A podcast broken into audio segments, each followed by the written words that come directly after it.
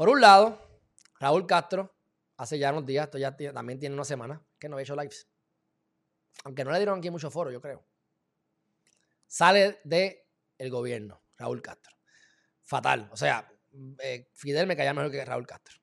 Pero Fidel también, demasiadas cosas malas y, no, y lo que, no, no, estamos de acuerdo. Pero, pero, le, le, dio pastique eso a Estados Unidos.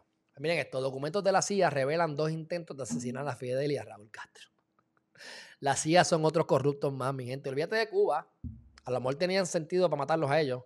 Y a lo mejor era bueno, quién sabe. No sé. No creo, pero. Pero la CIA son unos corruptos también. Y hay un montón de cosas de ellos. Pero otro tema. Así que si, si, si muero o me rastan, hablé de, de Wanda Vázquez hoy, hablé de Rosemilia y ahora dije de CIA. Por si acaso. Bueno, hoy se dio a conocer por el archivo de seguridad. Hoy quiere, ser, quiere decir hace siete días atrás. Se dio a conocer por el Archivo de Seguridad Nacional de un complot para fingir un accidente de un vuelo de, entre Praga y La Habana. Otro vinculado a la invasión de Bahía de Cochinos del 61. ¿Ah?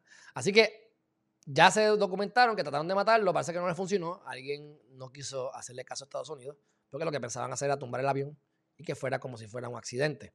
Así que ustedes saben que cuántos accidentes ocurren que no son ciertos, que fueron causados adrede. ¿Ah? Pero bueno.